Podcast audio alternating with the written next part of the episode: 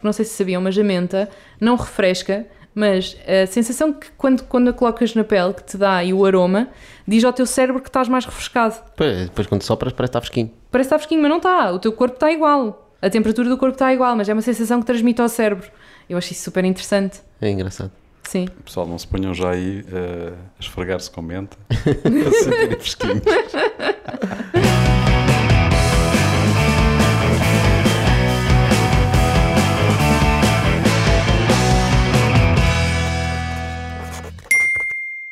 Bem-vindos a mais um Bitalk, o podcast dos negócios à portuguesa. O meu nome é Tocha, comigo tenho José Serra. José, Boas.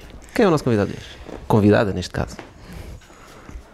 Bom, eh, um dos Instagrams mais criativos de Portugal, eh, que chama de Meu Cantinho, e mais uma série de experiências digitais levaram-na a trabalhar numa das marcas de beleza mais sustentáveis do mundo, The Body Shop. Diz que é uma das melhores empresas do mundo para trabalhar. Iremos perceber porquê. Não só pelo ambiente, como pela cultura e os valores que defende. Não sabe se algum dia terá o seu próprio negócio, mas provavelmente depois deste bitol que vai pensar nisso. Mas considera-se super realizada e estar ligada a esta indústria que tanto ama. Temos connosco hoje a Constança Firmino. Olá, Constança, muito bem-vinda. Olá, obrigada por me receberem. Olha, antes de falarmos destas marcas, gostaríamos de falar um bocadinho do teu percurso. Uh, portanto, tu começaste em, no marketing mais tradicional, depois passaste para o marketing digital. Um, como é que começou esta paixão pelo marketing? Olha, começou por acaso. Eu vim de Coimbra há quase 10 anos e decidi vir estudar para Lisboa assim um bocadinho por acaso. Eu decidi de um, um mês para o outro uh, mudar de cidade, mudar de vida. Lá estudei Economia e para cá vim estudar Marketing e Publicidade no IAD, uh, onde acabei por me formar. E hum, foi Mas assim, porquê? honestamente, não sei bem porquê, mas fez sentido. Acho que foi daquelas coisas que foi um, Havia um demasiados estudantes em Coimbra. Havia demasiados estudantes, quis uma coisa diferente. Estava farto de fazer piscinas na. Feira Bar. não, eu estava muito. Não era feliz em Coimbra, não era uma cidade que na altura me preenchesse, embora agora adorasse viver lá, o que é engraçado. E então vim assim um bocadinho por acaso para Lisboa e a meio do meu percurso académico, quando era para ir fazer Erasmus, decidi participar num curso que a minha faculdade oferecia, que era a oficina de portfólio, que funcionava um bocadinho como se fosse uma agência de publicidade dentro ahm, do ambiente académico. Onde os nossos professores eram pessoas que trabalhavam em empresas de publicidade, eram grandes nomes, um curso que infelizmente acabou, tenho mesmo muita pena, e foi nesse curso que me apaixonei pelo digital. Sempre pensei seguir uma carreira ah, Não foi pelo marketing, foi pelo digital. pelo digital. Pelo digital, pelo marketing digital, pela publicidade digital, porque acho que são coisas um bocadinho diferentes, estão muito ligadas. Um, e foi com esse curso que consegui um estágio no- em estratégia digital numa agência de publicidade que é a Walter Thompson. Foi através de uma professora minha, a Elizabeth Ferreira, que é uma mulher incrível do digital. E foi ela que me passou esta paixão por esta área. E acabei por fazer carreira disso. Mas o, o que é que é? O que é que te apaixona no digital? São os bits e bytes. São os bits e bytes. Não, é hum, Não muita proximidade. coisas. Não só, mas também pela proximidade que tu podes ter com as pessoas e pelo impacto que tu podes fazer na hora. Ou seja, enquanto no meio tradicional tu podes demorar muito tempo a produzir um conteúdo ou uma- um tipo de Uma comunicação, campanha que só vai sair daqui a. no digital, embora possas ter campanhas que são planeadas e que são feitas durante muitos meses, tu consegues reagir na hora a coisas que estão a acontecer na hora. Por exemplo, na questão do Black Lives Matter, ah, a minha empresa agiu na hora. A partir do momento em que começaram a fazer a, a acontecer as manifestações, nós parámos de comunicar. E eu acho que é isso que o digital te permite: é juntar-te a causas, juntar-te, a dar a tua opinião e estás muito mais próximo das pessoas e poderes atuar no momento sem teres que esperar que algo esteja pronto para poderes comunicar. É a rapidez, no fundo. seja, A velocidade, de a facto, rapidez, de facto, a, a rapidez é, é palpável, não é? Sim, E depois tu consegues ver logo os resultados, que é, Sim, que é uma sim. coisa diferente, não é? Sim, Portanto, tu na, na- no tradicional não, não, não tens a mesma visão, não tens a mesma. Não é tão fácil de medir, não é? É. Não, e até porque a forma como tu medes em Portugal eu acho que não é propriamente hum, de espelho do que é real. Ou seja, por exemplo, tu, tu medis audiências da televisão, medes através de uma caixinha que está na casa de 100 pessoas, isso não é real. Enquanto no digital tu consegues efetivamente ter resultados que, hum, que dão um espelho ao, ao, ao que se está a passar na empresa. Ou seja, tu consegues perceber que X pessoas viram aquele post ou X pessoas carregaram no teu vídeo ou ouviram o teu podcast e consegue perfe- perceber que efetivamente foram estas pessoas que ouviram este podcast que levaram a gostar não sei do quê porque falámos aqui. Enquanto Com- no tradicional tu não consegues medir isso. Tu achas que há um limite para o digital? Não, Não há um limite para o digital. acho que não. Então, não vendo um limite para o digital, qual é o limite do não digital? Já atingiu o limite? Acho que também não atingiu porque nós podemos ser sempre criativos e podemos saber reinventar. E eu acho que isso é a coisa mais importante do ser humano e da sua criatividade é a reinvenção.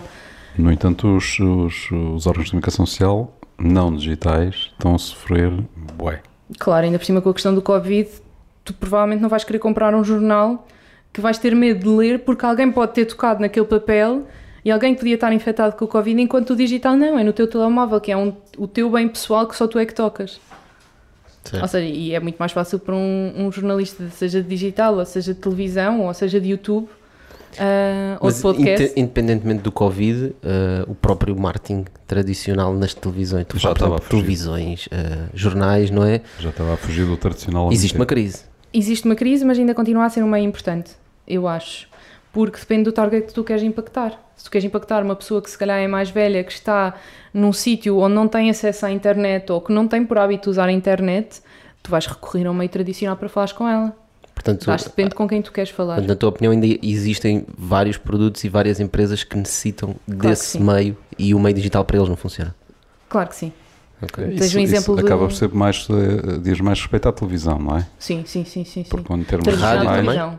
A rádio está com audiências brutais. sim, claro. A rádio mas- continua a ser um meio. Porque tu acabas por ouvi-la na internet também. Desde 2020 está um bocadinho menos porque o pessoal agora ouve Bitoque no carro, né? É verdade. Mas, verdade. mas sim, eu sinto que, que as pessoas ouvem bastante rádio. Estás no carro, vais fazer o quê, né? Até porque tu tens a grande tendência dos podcasts que se vêm assemelhar muito ao- aos programas de rádio de antigamente. Ou Exatamente. seja, tu vais ouvir ou podcast, neste caso o Bitalk, ou vais ouvir um, um programa de rádio quando estás a trabalhar em casa, principalmente agora em teletrabalho. Já estamos a bater a rádio, de facto.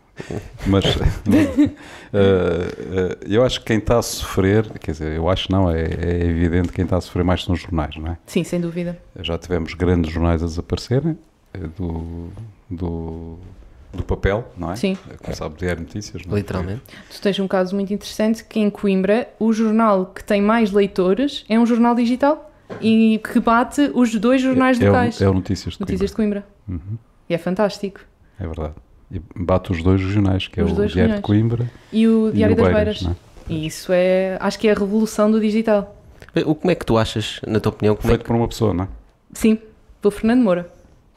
como é que tu achas que, que se pode reinventar esta área? Portanto, um jornal, eh, ok, pode ir para o digital, não é? Mas eh, eles continuam a dar tiragens, continua a haver público Olha, para isso. Como é que. Tu tens um caso que é bastante interessante, que é o caso do Observador.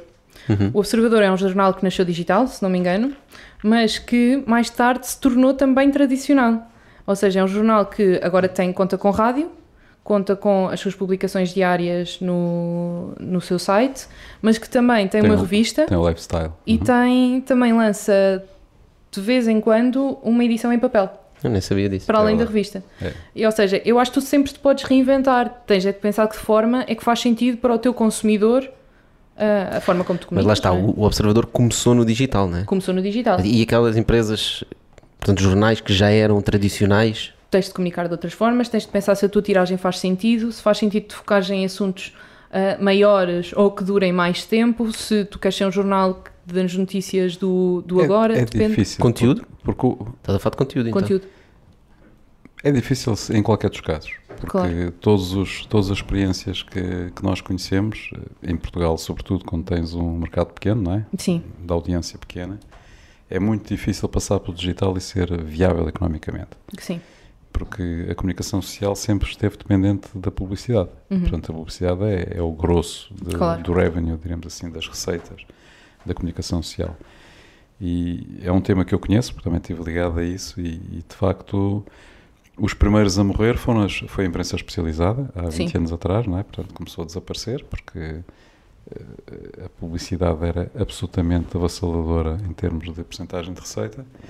E neste momento está a bater já nos grandes, não é? Portanto, aos poucos foi, foi eliminando Sim. vários tipos de imprensa e neste momento eh, os grandes também já estão a sofrer. O Diário Notícias foi a grande vítima que nós observamos aqui muito recentemente. E, tiveste também uma E eu- revista de moda que acabou este mês.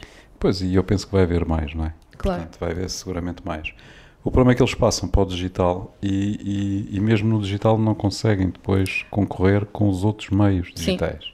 Porque já chegaram tarde, porque não souberam, se calhar, tomar as medidas certas no momento certo.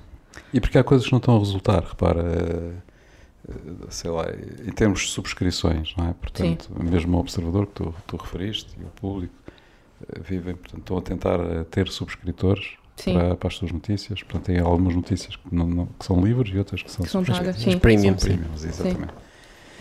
Aquilo só irrita os leitores, porque quando chegam ao super premium, irritante. não é? Vão à procura de notícia noutro sítio. Pá, não conheço ninguém que consiga, que, que suporte aquilo. Porque é aquela coisa, uma coisa é tu seja Netflix e tens subscritores que efetivamente estão a pagar para ter conteúdo. Outra coisa é tu seja um jornal em que as notícias deviam ser. eh, Devia ser um bem comum, não é? Não devia ser uma coisa que tu terias de pagar para aceder. Acho que. E muitas vezes são uma cópia da agência Lusa, né? Sim.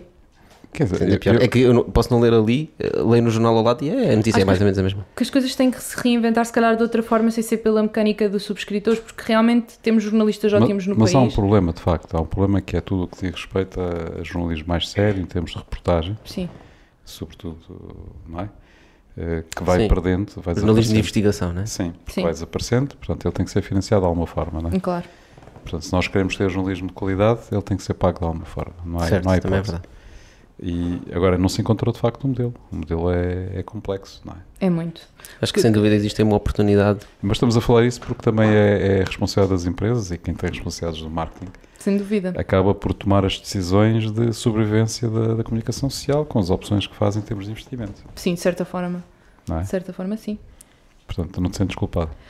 Eu não me sinto porque eu trabalho numa empresa que, embora tenha um nome muito grande, não é uma empresa que, que faça muito investimento a nível de, hum, deste tipo de De comunicação. meios, Sim, certo. sim.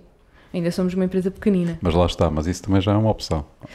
Ou seja, É uma opção porque se calhar é é aquilo que me dá mais retorno de vendas, ou seja, não te esqueças que o Facebook e, o- e a Google, aos poucos, vão aumentando a sua cota de mercado de ano para sem ano, dúvida, sem dúvida. E Mas- esmagando os outros. esmagando todos os outros. Só que também é a fonte de comunicação que tu tens, tu enquanto marca, é uma fonte de comunicação que estás tu diretamente a comunicar e que tens, consegues reagir. Ou seja, embora eu ache importante investir em jornais e investir em páginas de, de revista, jornal, tu não consegues reagir imediatamente como tu consegues no Facebook. No Facebook eu ponho um post sobre um tema que é relevante para as pessoas e as pessoas podem fazer uma conversa comigo. No jornal eu não posso ter uma conversa com as pessoas. E é engraçado que no jornal tu podes fazê-lo, mas puxando as pessoas para o digital, né? Sim, Portanto, ter lá um cupomzinho e dizer, olha, vão ao site e registra, e a partir desse momento é que tens. sim, Portanto, sim, só fa- consegues fazer puxando para o meio digital. sim. Eh, isso é, é interessante. Já agora, já que estamos a falar de Facebooks e Googles, eh, tu tens, eh, digamos, uma relação com o Instagram especial, É verdade, não é? Eh, sei que o Instagram te abriu várias portas. sem dúvida. Queres contar um bocadinho sobre isso? Então, olha, foi outra coisa que me aconteceu por acaso. Eu acho que as melhores coisas da minha vida me aconteceram por acaso. É giro. Como o convite sem para este. Bitalk. Como o convite para este Bitalk, ah, que surgiu de uma chamada telefónica de um grande amigo meu com quem já não falava há bastante tempo. Ah, e o Instagram, como é que começou? Eu há uns anos atrás estava a trabalhar numa agência de publicidade e andava sempre a chatear as minhas colegas à hora do almoço e por favor podem-me tirar uma fotografia para eu pôr no Instagram. E um dia aconteceu eu começar a ganhar seguidores de uma forma estúpida e eu não percebia de onde é que aquilo vinha.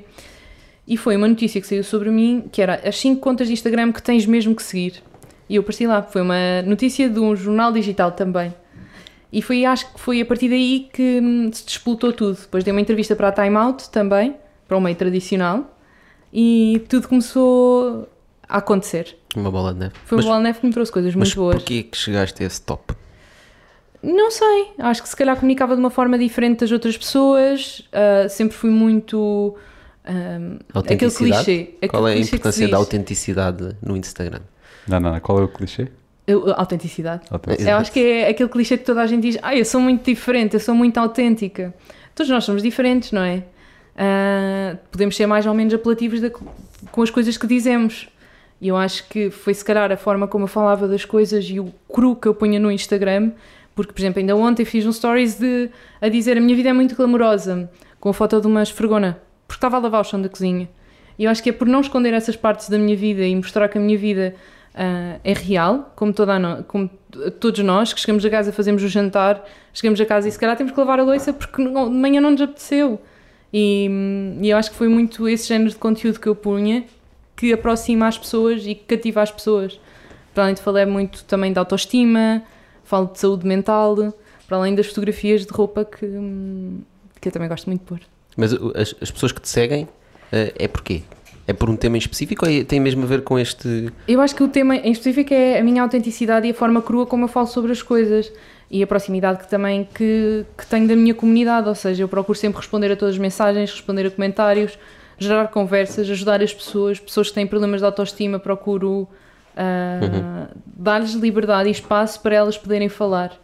E eu acho que isso é super importante. Tu achas que o, o, existe um, uma, uma crise de influencers Uh, porque estamos a falar da autenticidade realmente é o clichê, toda a gente diz, é pá, tens que ser autêntico, mas a verdade é que tu abres muitas páginas e é tudo um bocado chamado Instagram, Photoshop, uh, Sim. tudo bonitinho, tudo bem enquadrado, fotos que demoraram, sei lá, uma hora a tirar Eu acho que para ter aqueles no, likes. No durante Covid, e acho que é uma coisa muito atual, é, acho que isso saturou as pessoas. As pessoas procuravam estímulos, procuravam ver coisas diferentes, procuravam entretenimento.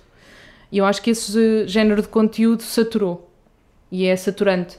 Porque tu, tu estás numa época em que não é produzido nada e que as poucas coisas que são produzidas têm que te dar algum estímulo, seja pela cor da fotografia, seja pelo texto que te disse alguma coisa, seja pelo tipo de vídeos. Por exemplo, tu tens o grande caso da Helena Coelho, que é a maior influenciadora de Portugal, em que ela se reinventou durante a quarentena e o que fez foi: ok, as pessoas estão a fazer exercício em casa, o meu namorado é PT, então vou fazer vídeos de treino para as pessoas gratuito. Isso foi fantástico, foi uma forma de se reinventar durante a quarentena e de quebrar um bocadinho esta crise das fotografias iguais. Uhum. E como é que tu vês o, o marketing digital nas redes? Porque existe o um marketing digital mais já quase que lhe podemos chamar o tradicional Sim. dos Googles e Facebooks, etc. Né? Sim. E agora existe um, um marketing ainda, ainda mais digital, ou digamos digital social, uh, das redes sociais. Uh, como é que tu vês a junção dos dois? Eu acho que os dois casam super bem, porque imagina, se tu, por exemplo, fizeres, pedir já a influencer X ou, ou influencer X, porque a minha marca tanto dá para homem como para mulher, para te criarem um vídeo com, a falar de um produto que tu acabaste de lançar e o divulgares no, no teu Facebook, estás a gerar conversa nos dois lados. Ou seja, tu consegues o retorno que o, teu, que o influencer te dá, mas se tu publicitares no teu Facebook, se calhar chegas a outro público que o influencer não te dá. E chegas a um público, pronto, diferente. E portanto acho que casam super bem. Acho que os dois se completam. Hum, interessante. Uh, tu uh, no Instagram lançaste uma coleção de joias? É verdade. Fiz uma parceria com uma marca que me convidou para, um, para lançar uma coleção de joias no ano passado. Uh, foi um desafio diferente, foi uma coisa que nunca tinha feito antes. Uhum. Nunca tinha pensado fazer uma coleção de joias. E porquê que pensaste? Porque foi uma marca que fez sentido, era uma marca portuguesa Uh, Mas eles contactaram no, no, sentido de influencer, ajuda-nos com a nossa marca? Ajuda-nos com a nossa marca, vamos fazer uma colaboração. Ok. Vamos fazer a tua linha de a joias. A tua linha de joias, sim. Um, eu sou muito interessada por negócios e tenho um lado muito empreendedor e de querer ajudar toda a gente. Tenho muitos amigos com marcas e quero sempre ajudar e mandar o meu bitite uhum. de porquê não vais mais por ali, porquê é que não vais mais por aqui, a nível de negócios, está-te a dar retorno, não está. Um, acho que trabalhar em grandes empresas também te dá uh, esta visão das coisas que é um bocadinho diferente. Então, como estou sempre a tentar ajudar as pessoas, também foi um bocadinho por aí. Tentar ajudar. E que tal resultou? Resultou muito bem. Tivemos um grande volume de vendas. E isso foi muito bom. Mas já paraste ou, ou continua? Entretanto parámos, porque foi uma coleção específica e edição limitada para o verão. Quem okay. comprou, comprou. Quem não comprou, comprasse. acabou. Comprasse. E acho que também faz muito sentido porque sou defensora de não produzir em exagero para não haver estoque morto. Uhum. Acho que a nível de sustentabilidade não é sustentável tu produzir jamais. Acho que deves produzir a quantidade Mas certa. É uma iniciativa a qual vais voltar? Gostava de voltar, talvez de outra forma, talvez com outro tipo de produtos e muito com a consciência ambiental. Tu, um, uh, no mundo de startups, um, é, é muito sedutor e dizer: temos aqui um produto novo, vamos falar com influencers, os influencers vão falar do nosso produto e vamos ter um grande, uma grande enchente uh, de vendas. Quais seriam as dicas que tu darias para empresas que têm assim um produto e querem chegar a influenciadores? Portanto, têm uma campanha, têm um, uma estratégia de marketing digital uh, e por isso passa também a uh, contactar influenciadores. Imagino que influenciadores recebam montes de, de, pedidos de várias marcas. que dicas é que tu darias para uma empresa que quer seguir essa estratégia? Primeiro, pensem bem no tipo de influenciadores que vocês querem e pensem bem no tipo de produto que vocês têm. Ou seja, ah, se tu me mandasses barritas energéticas para eu comunicar, não fazia sentido. Eu gosto de alimentação portuguesa e os posts que eu faço sobre comida casam muito mais com alimentação tradicional portuguesa, embora saudável, do que com barras energéticas que têm um tipo de. eh, Pronto, que não são naturais, não são. Não sei, não sei Sim, explicar sim, sim, um percebo. melhor, não, mas não, percebe? não são tradicionais, Não assim. tradicionais, não casam Não se- tanto com o não meu posicionamento. com Ou seja, perfil. Só se fosse uma barrita, uma barrita sabor a bitoque, por exemplo. Por exemplo. Ah, mas acho que é aquela coisa, ou seja, eu não ia converter em vendas. Eu acho que tu tens de sempre pensar é o tipo de pessoas que vão comunicar o teu produto, são pessoas que usariam o teu produto, porque isso vai, vai efetivamente reverter em vendas, mas se tu comunicas uma coisa que não tem nada a ver, ou seja, por exemplo, eu comunicar futebol. Eu nunca fiz um post sobre futebol. Eu gosto, eu sou da académica e sou do Benfica, já fui ao Estádio da Luz, já fui ao Jamor ver a académica, mas não é um tipo de conteúdo que eu partilho nas minhas redes sociais. Sim, os teus seguidores não estão à espera disso. Ou seja, não estão à espera disso, isso não vai reverter em vendas. Ok. E é um bocado por aí que eu quero. hum, Portanto, isso é é seguramente o importante, primeiro passo. Escolher bem. é escolher bem quem queremos para comunicar o nosso, o nosso produto ou serviço. Escolher Ok. mesmo muito bem. Porque por termos 100 capas não significa que demos efetivamente retorno, que é isso que uma startup quer, não é? Claro. Numa E, fase e, e, portanto, não vale a pena disparar para todo lado. Claro, Portanto, inv- in- investir tempo, a investigar exatamente que tipo de post é que as pessoas têm, uh, que tipo de audiência é que está Sim. a comentar, isso vês pelos, pelo tipo de comentários, pelo, claro que sim. pela onda de. E se tu pagas um influencer, tu tens direito a ver estatísticas também, penso eu. Ok. Acho que é justo tu teres E um depois, bocadinho. como é, que, como é que eu chego ao influencer? Ok, estou aqui a Ai, ver tens este, epá, esta página é espetacular. Como é que eu vou-lhe mandar mensagem? Ele recebe 500 mensagens por dia? Por norma, os influencers têm um e-mail que pode ser do próprio influencer ou de um agente ou de um agente.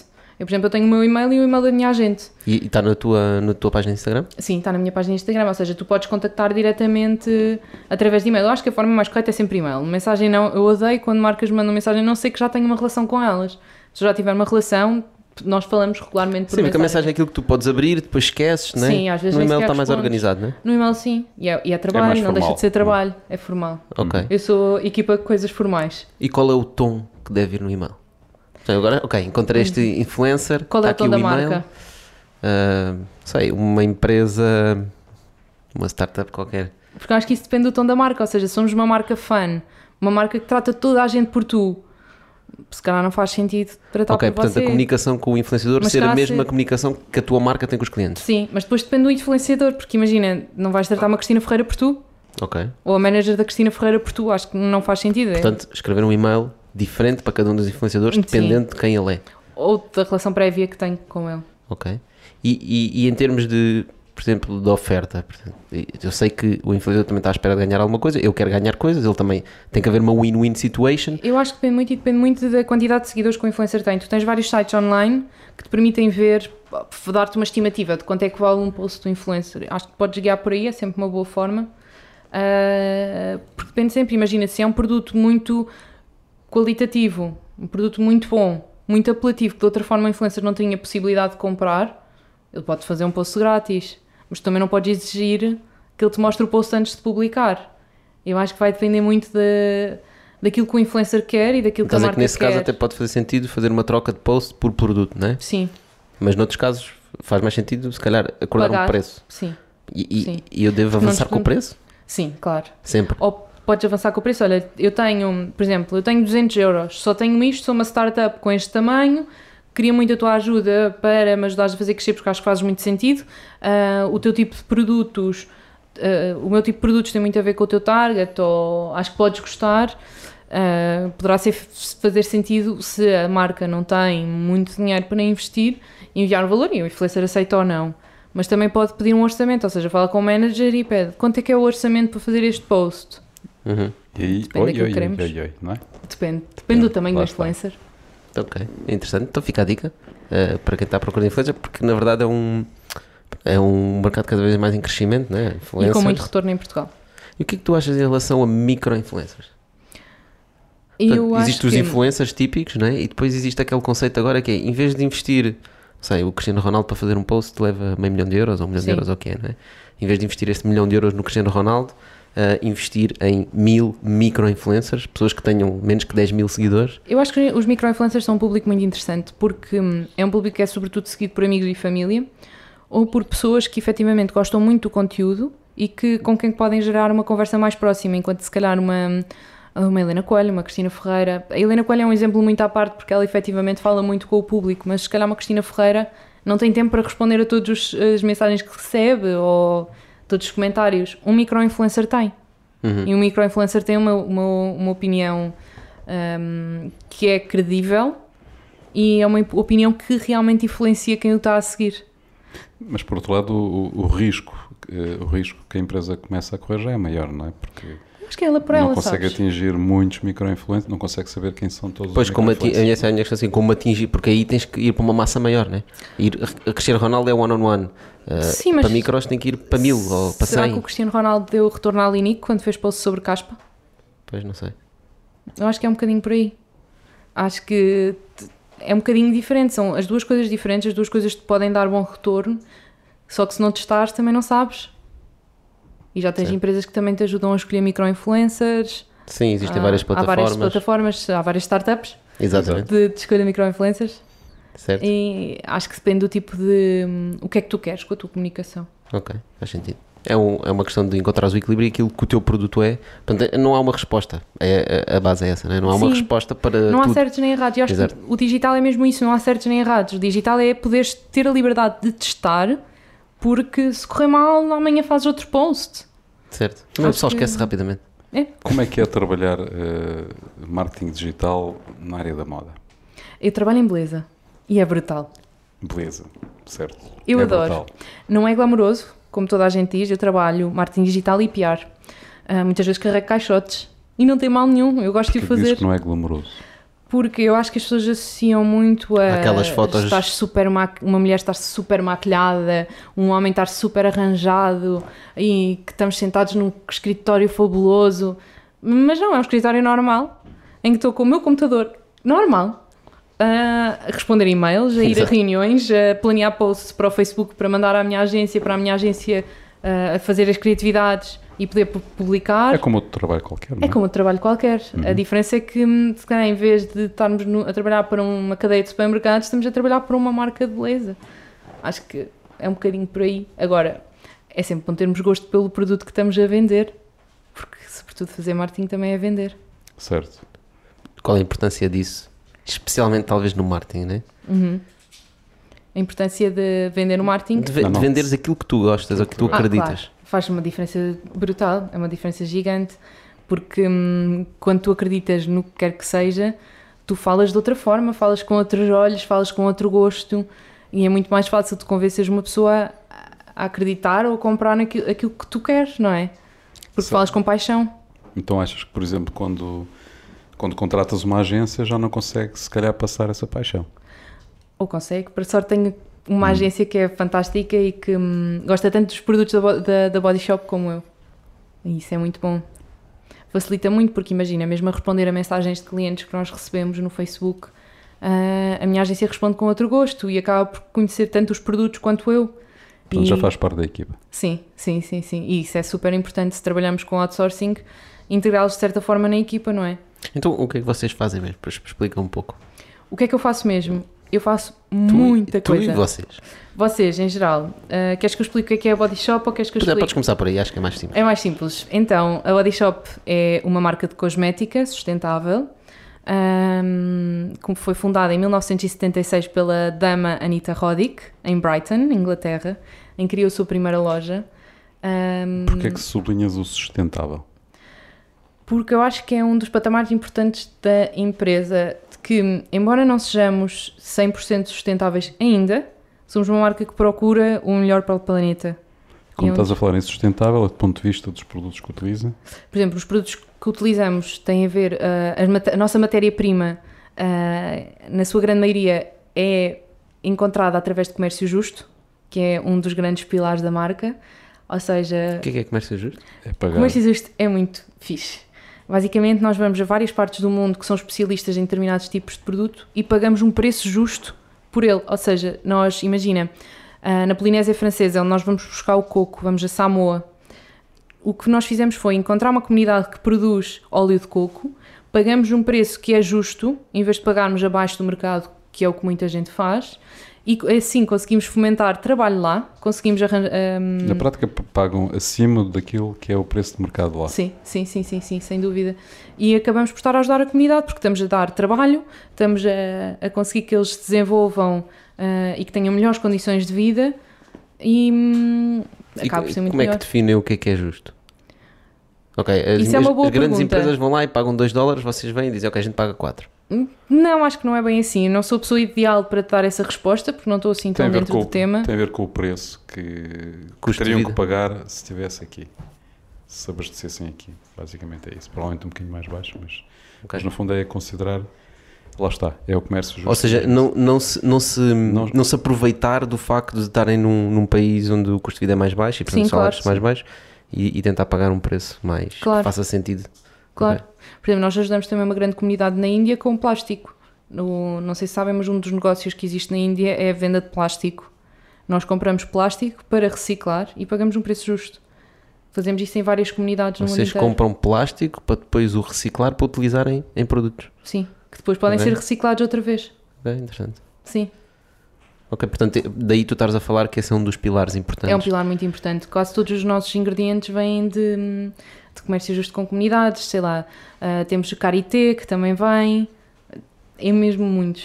Por exemplo, agora lançámos a linha de verão, que também é muito interessante, em que, em vez de comprarmos fruta nova para fazer produtos, porque os nossos produtos, muitos deles são feitos de origem de ingredientes naturais, ah, nós fomos buscar fruta feia e legumes feios, que são aquele género de legumes que são descartados pelas cadeias de supermercados, Uhum. isso tudo porque não tem o aspecto tradicional do limão, do pepino, do que seja, e nós incorporámos isso na nossa linha, em vez de comprarmos produto hum, novo, estamos também a combater o, o desperdício alimentar. Ok, interessante. Sim. E tu estavas a falar que quase, são quase, falaste na palavra quase quando estavas a falar de sustentabilidade. Há coisas que ainda vos falta fazer? Claro, ainda temos um caminho pela frente, mas estamos a conseguir fazê-lo. Queres dar só alguns exemplos de dos desafios que vocês têm tido? Porque imagino se não o fazem é porque existe uma dificuldade qualquer no mercado. Ah, mais uma vez, acho que não sou a pessoa certa para te explicar tanto Normal. esse tema, porque não estou assim há tanto tempo na, na marca. Mas acho que saber melhor que eu. Hum, mas eu acho que há sempre, em todas as empresas, tu tens sempre alguma coisa que não está correta, não é? Ah, seja o que for.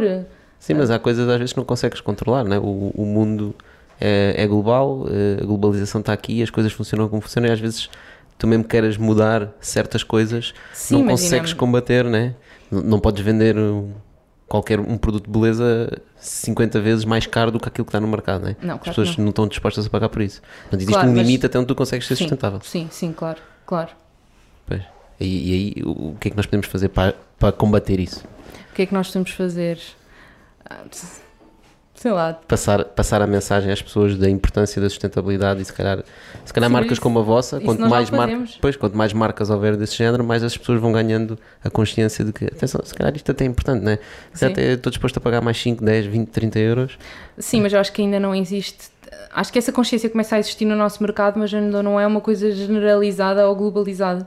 Acho que tu ainda tens muitas pessoas que não querem pagar mais ah, porque não percebem o valor do porquê de terem que pagar mais. Acho que ainda tens muita gente, por exemplo, que prefere comprar em fast fashion do que apoiar comércio português. Ou comércio que pagou um preço justo às pessoas para produzirem os seus Tens materiais. fast fashion? Fast fashion, sim. É o quê? Ah, então, fast fashion é hum, aquelas lojas de grande consumo de moda, como a Zara, Primark Ok. ah, e todas essas, hum, que são marcas de fast fashion que muitas vezes vão buscar a sua produção a países menos desenvolvidos, mas não pagam um preço justo, pagam os mínimos.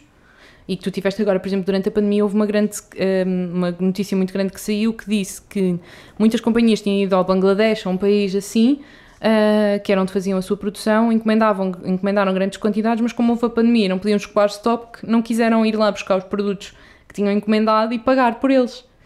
Ou seja, Ok. o que fizeram foi pôr em risco vidas de muitas famílias que durante esse mês não puderam levar nada para casa. Porque isso provavelmente ia ter um impacto nas margens deles. Claro.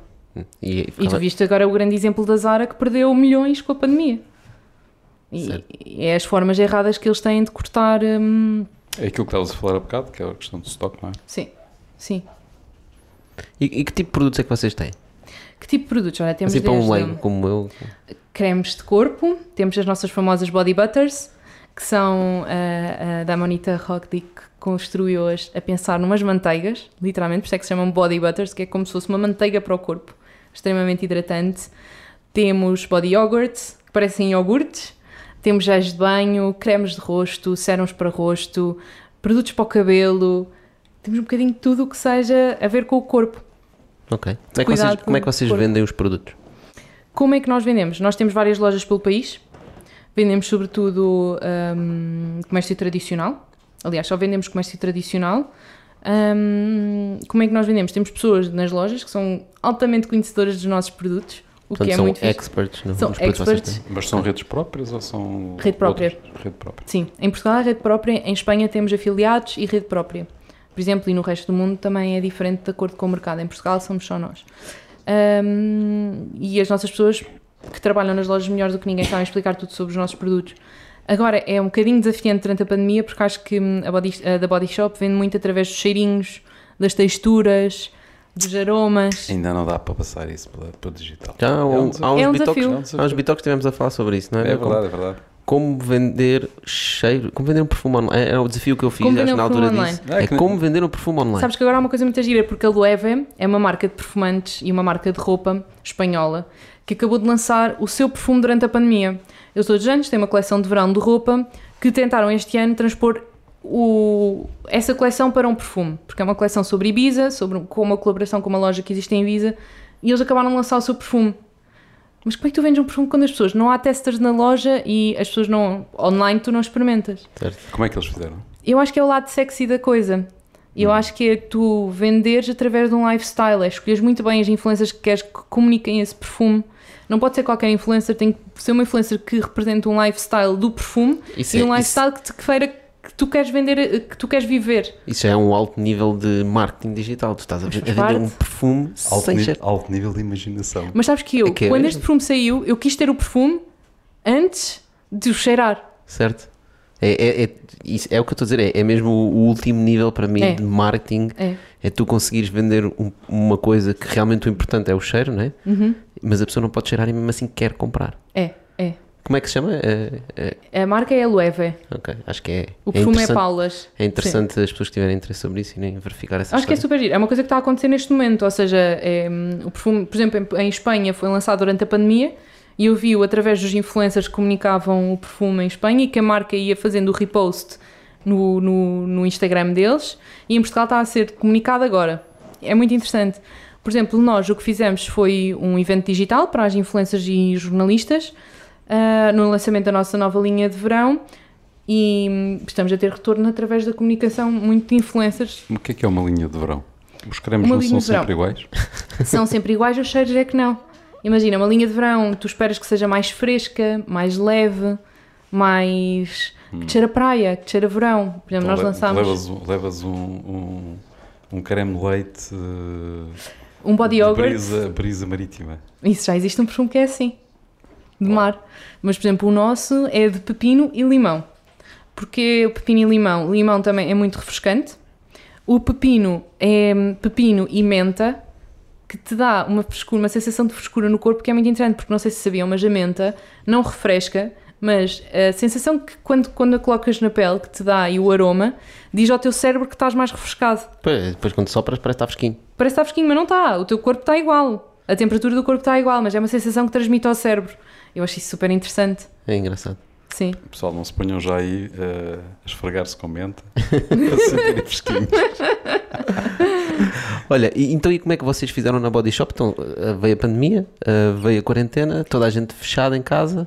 Nós somos uma Bicorp, portanto somos uma empresa que a nossa prioridade são as pessoas e é o meio ambiente. O que nós fizemos foi mandar toda a gente para casa, porque essa era a prioridade, era que estivéssemos todos bem. A prioridade nesse momento não era vender produtos, era estarmos todos bem, todos seguros, contribuir para que o mundo ficasse melhor e depois as nossas lojas abriram. Mas a prioridade era não pôr em risco a nossa equipa. Então não houve uma alteração de vendas eh, Houve, significativa? claro, tivemos três meses com lojas fechadas. Não, não, estou a dizer, eh, mas na vossa estratégia, por exemplo, não passaram para o, para o digital? É isso que eu ia perguntar. Então não tem digital? É que tu. tu Não fala- temos loja online em Portugal ainda, mas desenvolvemos técnicas para agora que as lojas reabriram, as pessoas poderem ir ah, às lojas Às de uma lojas. forma mais segura. Ou seja, Mas- fizemos um esquema de hum, click and de call and collect. Ou seja, as pessoas podiam ligar para as lojas e dizer eu quero isto, isto e isto. E um dia depois o produto estava pronto para as pessoas levantarem. Portanto, iam só lá e traziam um Sim. saquinho. Sim, Mas, e pagavam lá? sim. Mas ah, temos contactless, não, não Claro. há tanto risco. Certo. Constança, mas eh, esta pandemia não vai colocar a marca à questão do- da loja online? Óbvio que coloca, mas nós não queremos fazer uma coisa porque sim, ou uma coisa porque temos de fazer já. Não queremos fazer uma coisa mal feita, queremos fazer uma coisa com pés e cabeça, que realmente venha trazer uma mais-valia às pessoas e que não seja só mais uma loja online. Ou seja, a fazer, temos de fazer uma coisa que faça sentido e uma coisa que seja uma mais-valia, porque hum, fazer mais uma loja online só porque sim, só porque as pessoas têm que gastar dinheiro, não. Fazemos, temos de fazer uma coisa que faça sentido para elas. Mas vocês, eh, portanto, fazem uh, marketing digital, não é? No fundo, estás a fazer marketing digital para chamar as pessoas para offline, não é? Sim, de certa forma, sim. Porque é essencialmente é brand awareness, não é? Sim, mas tu- o marketing digital não é só para te dar retorno de vendas, também tens de ter uma relação com os clientes. Eu acho que é sobretudo isso que o marketing digital é. Não Ok. é só vendas, é relação com clientes. Tu nunca foste tão próximo dos clientes. Ou seja, durante a pandemia, por exemplo, nós desenvolvemos, ah, demos ferramentas às pessoas para elas terem dias melhores em casa. Nós demos ferramentas às pessoas, criámos uma playlist com as pessoas no Spotify e eu acho que é isso que é seres uma marca do bem. Não Sim, é só é estás a pensar em lucro, mas também em pensar que as pessoas também têm que estar bem. Uhum. Pois, pois, pois, estou a perceber, faz sentido. É, e os vossos produtos também, uh, digitalmente, uh, não são fáceis de vender, a não ser que já os conheças, não é? Sim, Lá claro. voltamos à mesma questão do, do perfume. Diz uma coisa, eh, tu disseste há bocado que és bastante empreendedora, não é? E Sim, que gostas eh, de dar dicas às outras pessoas em termos de negócio. Nunca pensaste ter um negócio teu? ainda não encontrei o produto certo ou o serviço certo para vender. Eu acho que não faz sentido tu trazeres um negócio ao mundo se não tiveres nada mais para dar. Ou nada para acrescentar para além daquilo que já existe. E até encontrar aquilo que vai acrescentar alguma coisa, não. Mas é uma, Não quero ter um negócio é uma preocupação que tu tens? É um desafio que tens? É um ti? desafio que tenho, sim, sem dúvida. Ou seja, tu és uma pessoa que está atenta Estou sempre a ver. absorver alguma coisa. para ver o que é que, Sim. o que, é que poderia ser interessante para ti, com o que é que tu te identificas. Sim, sim, sem dúvida. Por exemplo, eu sou uma pessoa que está muito ligada à indústria de cosmética e à indústria da moda. São dois temas que me interessam bastante. Só que acho que não faz sentido tu estás a trazer um produto cosmético se não tiveres ferramentas para o, para o fazeres de uma forma justa e correta para o meio ambiente e para os animais e para as pessoas. Já de moda também é a mesma coisa. Eu não vou fazer uma, uma, uma peça de roupa ou uma marca se, primeiro, não for um produto que as pessoas precisem e, segundo, se estiver com isso a poluir e a causar mais desperdício no mundo. Tu, eh, eu, eu da, da- do- daquilo que tu tens estado a falar, até a forma como comunicar e, e o tipo de produtos eh, que, que, no fundo, tentam fazer mais sustentáveis e o comércio justo, etc, etc. E mesmo a forma, a denominação que dão aos produtos, que é leite, iogurte, etc. Exato. Bastante pessoal fica com Mas fome. está a aprender. Eh, acho que há uma tendência de identificar a beleza com a saúde, não é? Sim, Ou seja, eh, isso torna mais apelativo os produtos de beleza, de alguma forma. no nosso caso não, porque eu acho que a beleza ainda tem demasiados estereótipos no mundo para podermos dizer uma coisa dessas. Porque belos somos todos nós, não, não é porque hum, somos gordos, altos, magros. Sim, Portanto, ou mas seja, a associação ao, ao- ao bem-estar é- eu diria mais bem-estar do que propriamente beleza. Uhum. Sim, o bem-estar é uma coisa que toda a gente procura. E é uma coisa que todos nós procuramos dar, pelo menos na marca que eu trabalho, que nós procuramos dar às pessoas é bem-estar. Claro. Bem-estar é, é importante para nós estarmos bem Sim. e Achas que há uma associação entre saúde, bem-estar e beleza? Beleza depende do que é que tu entendes por beleza. É sempre beleza interior. Claro. Acho que depende sempre do que se entende por beleza. certo, porque existem estes vários movimentos de love yourself. Que eu acho que não são movimentos, acho que devem ser coisas que vêm para ficar. Que eu acho que são super importantes e acho que são temas que são, é muito importante ser falado porque hum, vivemos muitos anos em que hum, as marcas e os jornalistas e tudo isso fomentaram uma ideia de beleza que era completamente estúpida e errada. Foram muitos anos de, de, de coisas muito. eh, Ainda continuam a ser bastante, né? Mas já, as coisas já começam a mudar, já tens muitas, muito mais marcas que fomentam um tipo de beleza eh, diferente ou que eh, fomentam a aceitação corporal, que fomentam tu aprendes a gostar de ti próprio pelo que Pois, tu és. eu, não é mais. Eu acho que a beleza está mais associada à autoestima, não é? Sim, sim, sem dúvida. seja, se a pessoa tem uma, uma, uma autoestima muito baixa, procura, Sim. procura de, de outra forma compensar isso, não é? E eu Portanto, acho que as marcas têm o seu papel de ajudar as pessoas a terem uma autoestima melhor. Uhum. Acho que as marcas também têm um papel muito importante nisso. Sim. Certo. E, e a vossa marca trabalha muito nesse, nesse sentido, não é? Claro que sim. Sim. Porque tu Claro que acreditas que, as- existem pessoas com boas energias, não é verdade? Ac- Acredito, sim. Tipo, boas e más energias. não é? Eu acho que sim, porque acho que tu absorves um bocadinho. Eu acho que as energias não pode ser uma coisa esotérica, não é de todo isso. É muito mais no sentido de se tu estás com uma pessoa que, ah, que é interessada, que quer falar contigo, ou quer te conhecer um bocadinho, ou dar um bocadinho de si, tu dás um bocadinho. ah, Se há uma troca, há, uma tro- há aquilo que as pessoas chamam de energia. E eu acho que é um bocadinho disso, tu levas um bocadinho das pessoas com quem tu falas. Só que há pessoas que efetivamente só sabem falar sobre si, essas pessoas, se calhar, dão-te um bocado mais energia, tipo, "Ah, esta pessoa não. E tentes-te afastar desse tipo de pessoas. Hum, Sim, sim, sem dúvida. Que também entra muito na parte do autoestima que estávamos a falar agora, sim, né? sim, sem dúvida. Isso Porque próprio. há já à tua volta pessoas que Claro. te tragam algo de bom ou que não te tragam nada, mas que também não te tragam coisas más, não é? Certo. É Acho prefiro que não é um trazer bocado- nada do que trazer coisas más. É, sem dúvida, sem dúvida. Está bem, muito bem. Olha, e quais são os teus planos agora? Tu estás há seis meses com a Body Shop, não é? É verdade, estou desde fevereiro com a Body Shop, vim fazer uma licença de maternidade. Ah, os meus planos, vamos ver como é que isto corre, vamos ver ah, as expectativas. Mas que ambições? de- Quais são as ambições? Eu adorava continuar a trabalhar aqui, eu adoro esta marca. Eu sinto-me em casa. Porquê? Porque trabalhar numa Bicorp é muito especial e eu nunca tinha trabalhado numa empresa que fosse assim. Imagina, eh, uma coisa que nunca me aconteceu foi uma diretora de recursos humanos me ligar no meio da pandemia só para saber como é que eu estava. E isso mostra muito o que é o ADN da empresa. Era uma pessoa que está em Madrid, que fala uma língua completamente diferente da minha, que está a fazer um esforço para falar a minha língua e que simplesmente quer saber se eu estou bem. Ah, isso é estupendo. As minhas chefes perguntam-me sempre se eu estou bem. Há muita entreajuda, há amizade, sobretudo. Há, hum, é um ambiente tão positivo. Não há, a minha chefe tem uma coisa que eu adoro, que é ela não quer problemas. Ou seja, as coisas não são problemas.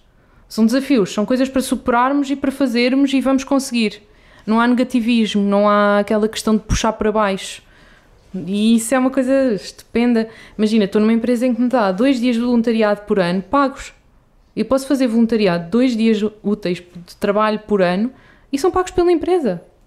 Uhum. E tudo isto é, é muito diferente de trabalhares numa empresa, numa grande empresa ou numa multinacional tradicional. Que não Claro. tens acesso a estas coisas, não tens, se calhar, os estímulos que uma Bicorp te dá, não tens o bem-estar. Há muita preocupação com o bem-estar. Olha, durante a pandemia, uma coisa giríssima que aconteceu foi uma DSM, que é uma District Sales Manager, que são meninas que estão em zonas do país e que coordenam zonas do país e as lojas dessa zona. Então ela não sabia bem o que é que havia de fazer, porque é que uma District Sales Manager faz quando está uma pandemia e as lojas estão todas fechadas. Ela decidiu dar aulas de ginástica uma hora por dia a todos os colaboradores. Portanto, às 11 da manhã nós sabíamos que tínhamos todos uma aula de ginástica que se quiséssemos ir, porque era voluntário, podíamos ir ou não. E eu acho que é este género de coisas que fazem tão parte do ADN deste- da, da, da Body Shop que são fantásticas. Certo, isso cria, cria uma, uma relação entre vocês e uma ligação, não é? Sem dúvida. Tu podes Faz estar sentir quase uma família, não é? Sim. Tu podes estar no lodo de trabalho. Podes estar mesmo cheio de trabalho, mas tu vais estar com um sorriso na cara. Porque depois é aquela coisa, estou numa empresa que o mote dela é vamos lutar por um mundo mais justo e mais belo. E que não é só uma, uma frase que se diz, é uma frase que se vive e que se faz. Isso começa dentro de portas, não é? Sim, eu sei que estou a trabalhar numa empresa em que nós estamos a trabalhar para o bem, nós apoiamos associações. Nós, durante o Natal do ano passado, tivemos a cumprir sonhos de meninas. Apoiamos o empoderamento feminino. Nós de- realmente não, ficamos, não mandamos só o bitite de ai que giro, vamos apoiar esta associação. Não, nós apoiamos, nós queremos cumprir sonhos, nós queremos ajudar as mulheres a serem mais, nós queremos ajudar causas. E nós efetivamente ajudamos. Não é só o marketing de venda. Eu durante um dia posso estar a trabalhar em ok, preciso fazer um reforço deste género de produto porque este tipo de produto não está a vender bem, precisamos de comunicar isto. Como à tarde, se calhar já estou a planear o plano de como é que vamos ajudar esta associação. E não é todas as empresas que, onde tu podes fazer isso. Principalmente na indústria cosmética, que é uma indústria que te faz sentir bastante culpado quando estás a trabalhar nela, porque estás a vender coisas às pessoas que elas não precisam. Só que aqui é diferente, tu estás a vender coisas para poderes tornar o mundo melhor. E não, não, não é todas as empresas Muda que tudo, podem né? dizer isso. Uma frase como muda tudo, é interessante. É verdade. É verdade. Olha, hum, e sobre o futuro? Sobre o futuro do digital? Como é que tu vês o TikTok, por exemplo? É assim, eu odeio o TikTok e abomino isso, porque o meu namorado adora ver vídeos do TikTok E é o meu pesadelo, porque estou em casa e tenho que estar a gramar com os vídeos de TikTok. Já fiz vídeos para o TikTok, já experimentei, já soube danças. Agora acho que é uma tendência passageira, ou seja, na quarentena não tinhas o que fazer. Aquilo, o TikTok já existe há muitos anos. Ah, não é uma empresa nova, já teve outro nome, que era o Musical.ly, acho eu. Musically, sim. Ah, foi uma, acho que foi uma coisa que fez sentido, tal como tinha dito há bocado, numa altura em que tu tinhas de conteúdo novo. Tinhas sede de conteúdo novo, aquilo é divertido, fazes umas danças, É rápido, estás ali a fazer swipes. se faz swipes, tá, tá, estás sempre a ver conteúdo novo, vídeos novos, vídeos diferentes. Enquanto utilizador, tu podes estar a criar conteúdos ah, porque tens as tendências do dia e estão sempre a mudar ah, as músicas que estão na moda ou as danças, podes estar sempre a aprender e sempre a divertir-te com aquilo. Acho interessante a questão de tu teres ido buscar, ah, do TikTok ter ido buscar um target muito mais velho e isso achei muito agir porque era as amigas da minha mãe no TikTok. E eu achei Certo. super engraçado. Porque no início era muito um target Era muito muito target, novo. Tu por- tens um target muito jovem e um target mais velho. É porque seja- as- os filhos e as filhas foram buscar os pais e os avós? Eu acho que é mais dos avós. Os avós.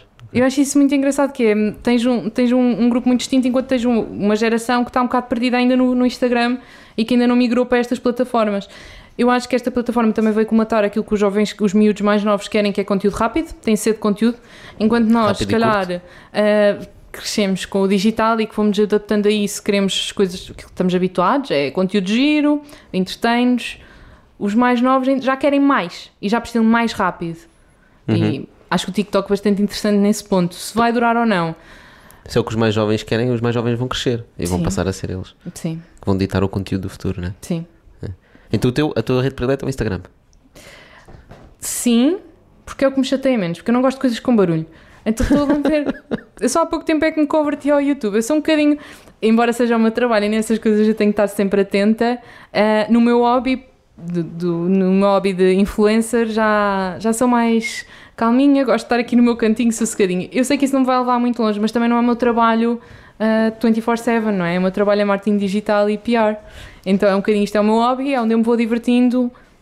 E a, e a própria Body Shop, não, a estratégia de marca, de marketing digital não passar também por TikTok e ir buscar o pessoal mais jovem.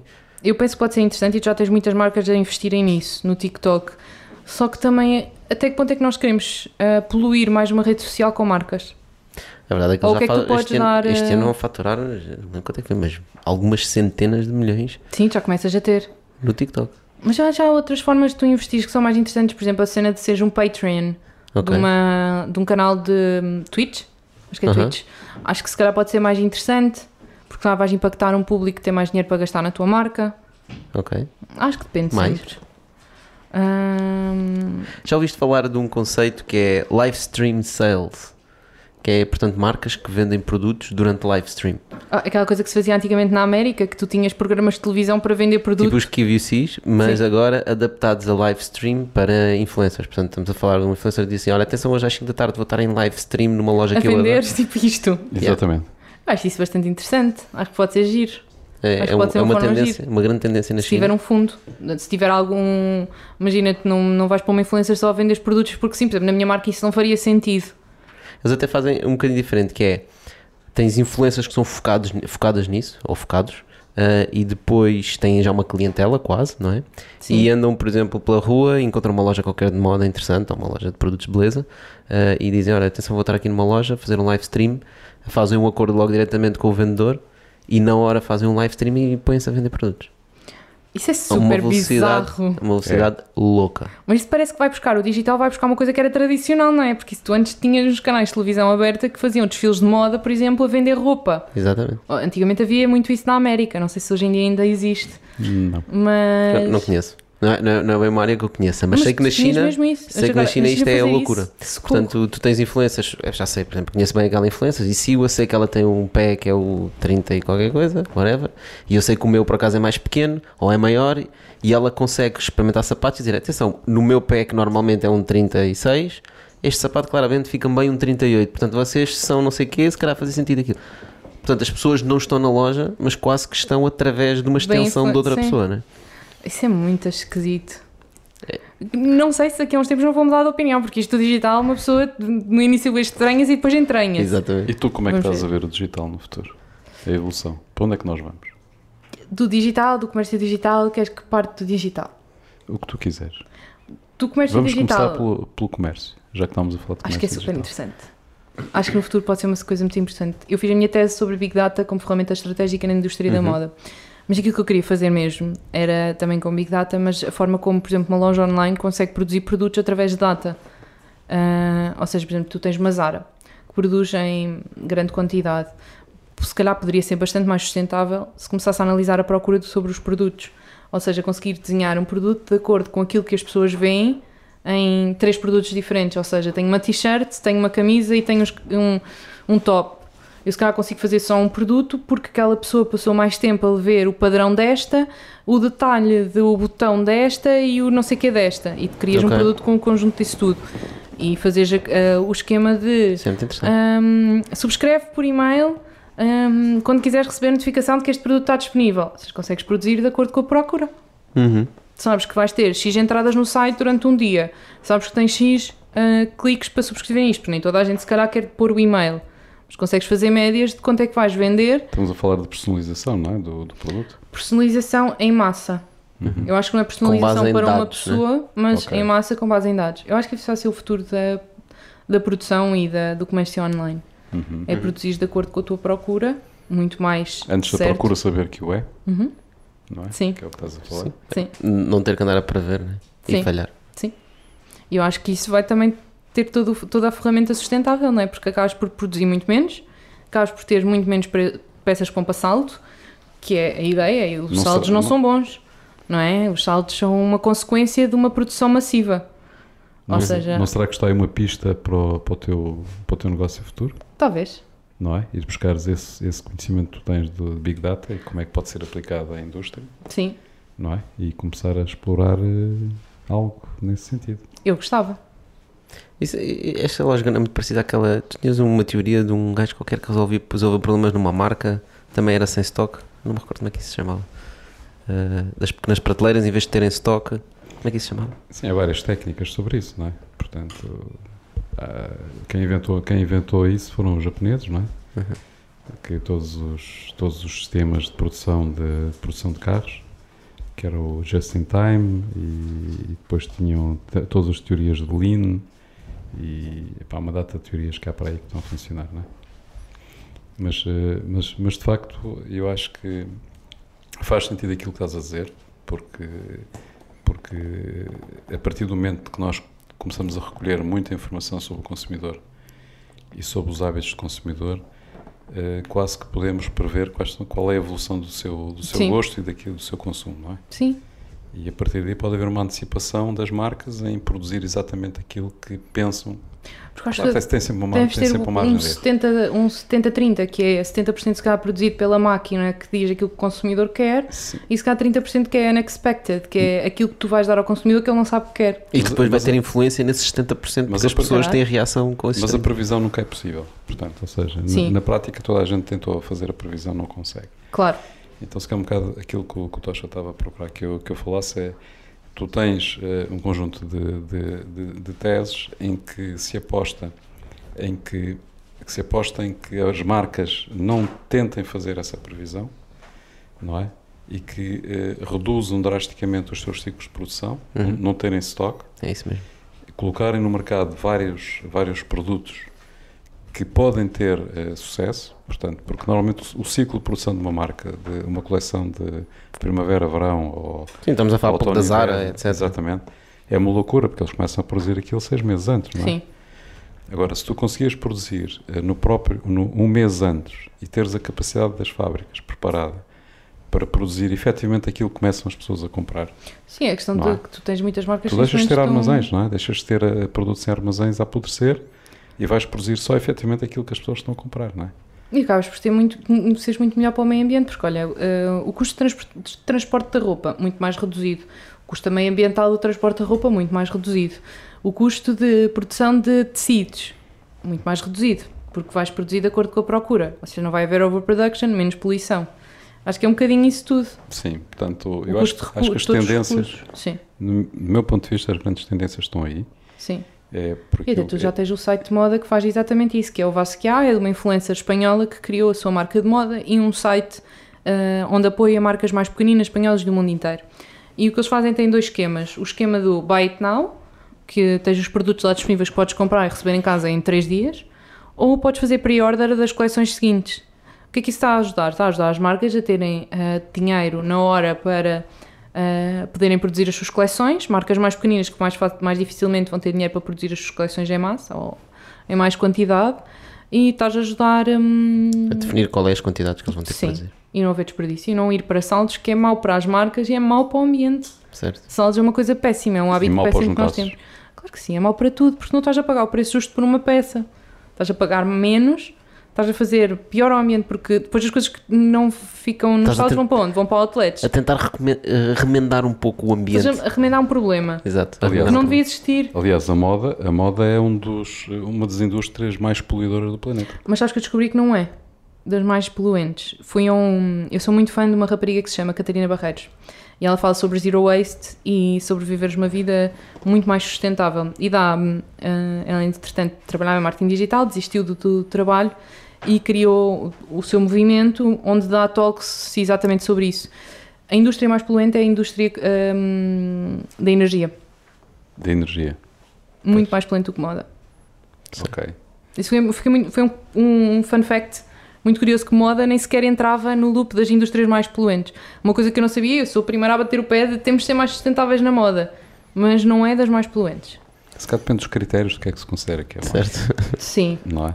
Porque quando tu vais à produção de tecidos, à produção de calçado, Sim, mas isso faz parte da indústria. Das peles, etc. Não é? A partir será contabilizado na indústria da moda. Eu acho que é uma indústria que é importante ser trabalhada e melhorada. Muito. E tem melhorado. E é urgente. Acho que tem melhorado. Não é das coisas mais poluentes nem das coisas mais urgentes.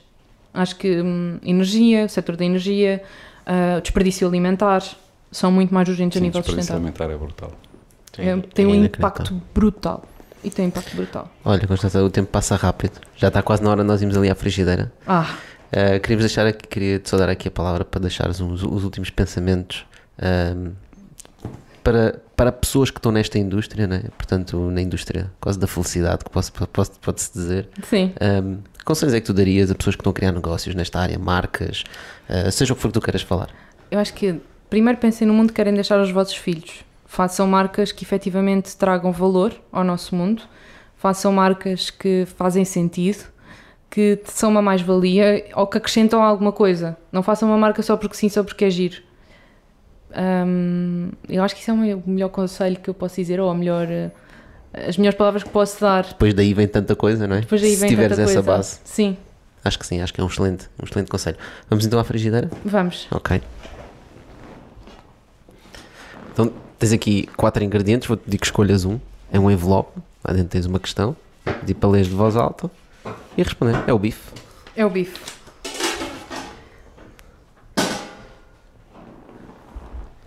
Ah, esta é gira. São todas giras. Pá. Então, se fosse dada a, a, oportunidade de impor uma medida consciente para o mercado em geral, que medida seria?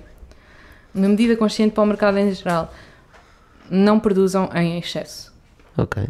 Pensem o que vão vender, não tenham demasiada ganância, não tenham a ideia de que vamos fazer muito para vender muito, mas depois se vocês venderem muito e fizerem muito, se calhar estão a trazer muito mais consequências ao nosso mundo e é isso que também nos temos de focar. Ok, faz todo o sentido. Constância, olha, muito obrigado por teres vindo, vir falar aqui connosco e partilhar um pouco. Obrigada eu, gostei um, de estar aqui. Uh, qual é que é o teu Instagram já agora? Constanca M. Firmino. Sim, porque sofro daquele, mundo, daquele grande problema que não existe. Sem as cedilha.